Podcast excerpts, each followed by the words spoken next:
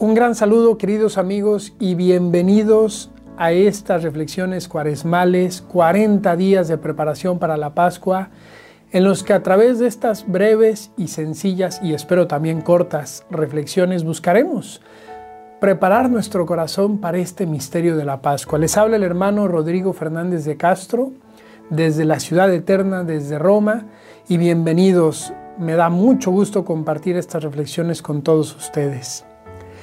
40 días es como un maratón, un maratón pero de la vida espiritual. Sabemos que un maratón tiene 42 kilómetros, pues la cuaresma, 40 días se parece mucho a un maratón. Y está el riesgo de que comencemos este maratón con mucha ilusión, con mucha motivación, como esos propósitos de año nuevo que tantas veces nos hemos hecho, pero que a mitad de camino nos cansemos, que a mitad de camino nos desilusionemos y olvidemos lo que hemos emprendido.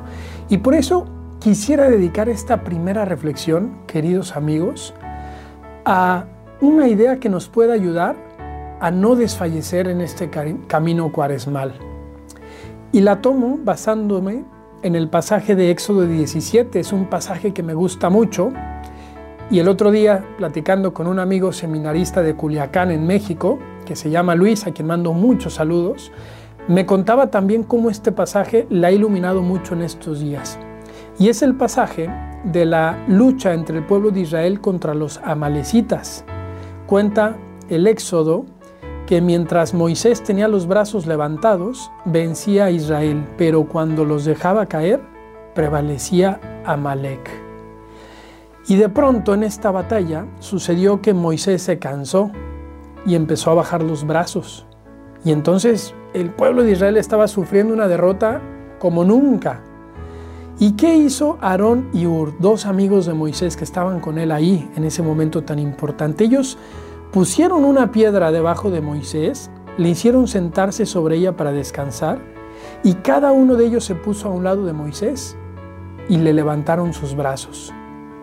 Así, con los brazos arriba, el pueblo de Israel venció la batalla.